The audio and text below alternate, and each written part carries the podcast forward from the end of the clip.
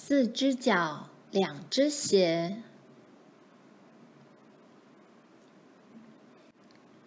琳娜光着脚冲向营区的入口，救援卡车来了，工作人员正把一些旧衣物往下抛，每个人都在推挤，拼命想抢到最好的衣物。琳娜弯着身体钻进去，不管手里抢到了什么，只管牢牢地抓住。人群慢慢散去。琳娜脚边的沙地上多出了一只崭新的凉鞋。这只鞋是黄色的，中间镶了一朵蓝色的花。琳娜把脚套进去，大小刚刚好。她今年十岁，已经两年没有穿过鞋子了。他转头寻找另一只鞋，却看到附近站着一个女孩。那女孩比琳娜更瘦、更黑，脚上就穿着一只黄蓝相间的凉鞋。愿你平安，琳娜对女孩打招呼，但女孩只是静静地睁着大眼。她身上穿着便服，一双脚又肿又裂。刚到难民营时，琳娜的脚也是那副模样。突然，女孩转过身，穿着那只凉鞋走了。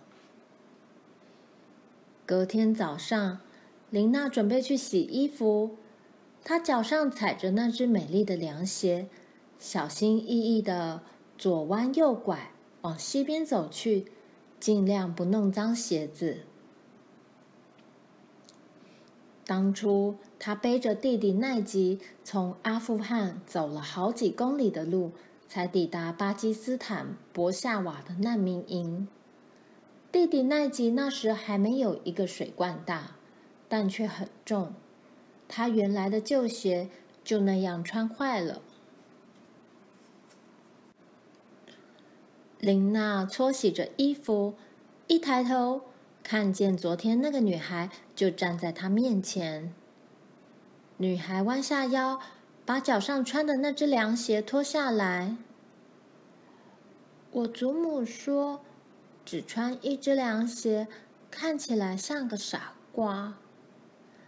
女孩把那只凉鞋放在琳娜脚边，转身就要走。等等，琳娜抓起那两只凉鞋，追了上去。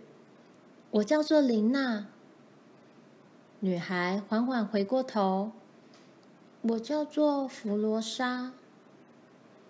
琳娜伸出握着凉鞋的手，我们可以一起穿。人有两只脚，一只鞋有什么用呢？艾弗罗皱起了眉头。今天这两只鞋都给你穿，明天再轮我穿。琳娜笑着说：“四只脚，两只鞋。”弗罗莎也露出了笑容，她接过凉鞋，把它们套在脚上。明天，它们就是你的了。隔天，两个女孩带着水罐去打水时，见到了彼此。琳娜把凉鞋穿上，他们两个排在长长的队伍中，一起等待。难民营里的每个人都在等待一个新家。琳娜的妈妈去参加有关难民营安置的会议。两个女孩待在琳娜家的帐篷里，陪伴伊斯玛图和奈吉。他们小心的把凉鞋收在一旁，免得被两个小男孩拿到。因为伊斯玛图很想扯下鞋子上的花。而奈吉很想拿鞋子来磨牙。我的爸爸和姐姐在战争中死了，琳娜告诉她的朋友。妈妈和我带着伊斯玛图和奈吉，趁着黑夜逃跑。弗罗莎点点头，两行泪水从脸颊上滑下来。我现在也只剩下祖母了。不工作的时候，琳娜和弗罗莎会跑到学校的窗边偷看。学校很小，只能够让男孩子上学。两个女孩会在沙地上练习写自己的名字，然后抹掉，免得被别人看到写错字。有时候，他们会一人分穿一只鞋，其他孩子的指指点点和嘲笑，他们一点也不在乎。夜晚，当天空变成深蓝，星星开始闪耀，琳娜和弗罗莎会一起等待银白色的新月升起。他们分享彼此的过去，悄悄说着对未来新家的期待。一天早晨，他们到溪边清洗凉鞋，想让鞋子恢复崭新的模样。琳娜，快来！弗罗莎的祖母呼喊着：“你妈妈说。”你们的名字出现在名单上了。弗罗莎抓起凉鞋，两个女孩飞也似的向办公室跑去。琳娜踮起脚尖，眯着眼，在名单上搜寻。妈妈的名字在这里，我们要去美国了。她看着她的朋友。我的名字不在上面。弗罗扎低头看着脚，轻声地说。接着，他弯下腰，脱下凉鞋，把凉鞋递给琳娜。你不能光着脚去美国。弗罗莎紧紧拥抱琳娜。离别的时刻到了。救援人员交给琳娜的妈妈一个写着编号的白色大袋子，并且说重要的文件全部都在里面。弗罗莎和祖母来送别，琳娜指着自己的脚：“你看，我妈妈把帮人做衣服赚的钱存下来，帮我们买了可以穿去美国的鞋子，是真的鞋子耶。”弗罗莎羡慕的看着那双全新的黑皮鞋。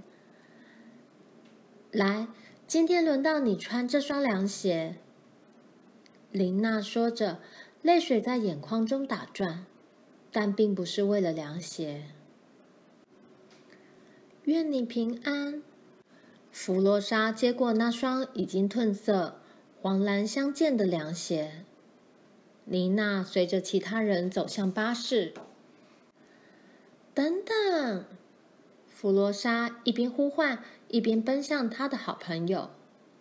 你一定要留着一只。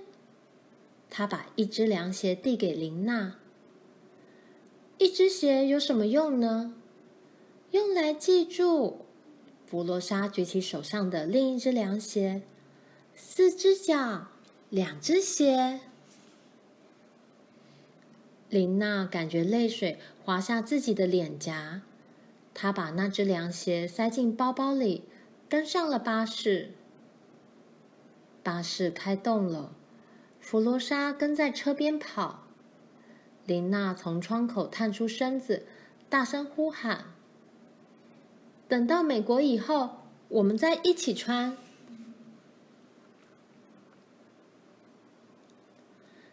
难民。是指因为害怕遭受迫害而逃离家园的人。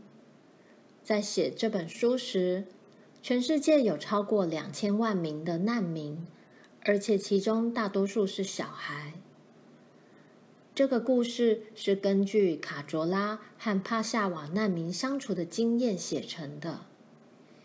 帕夏瓦这个城市位于阿富汗与巴基斯坦边境附近。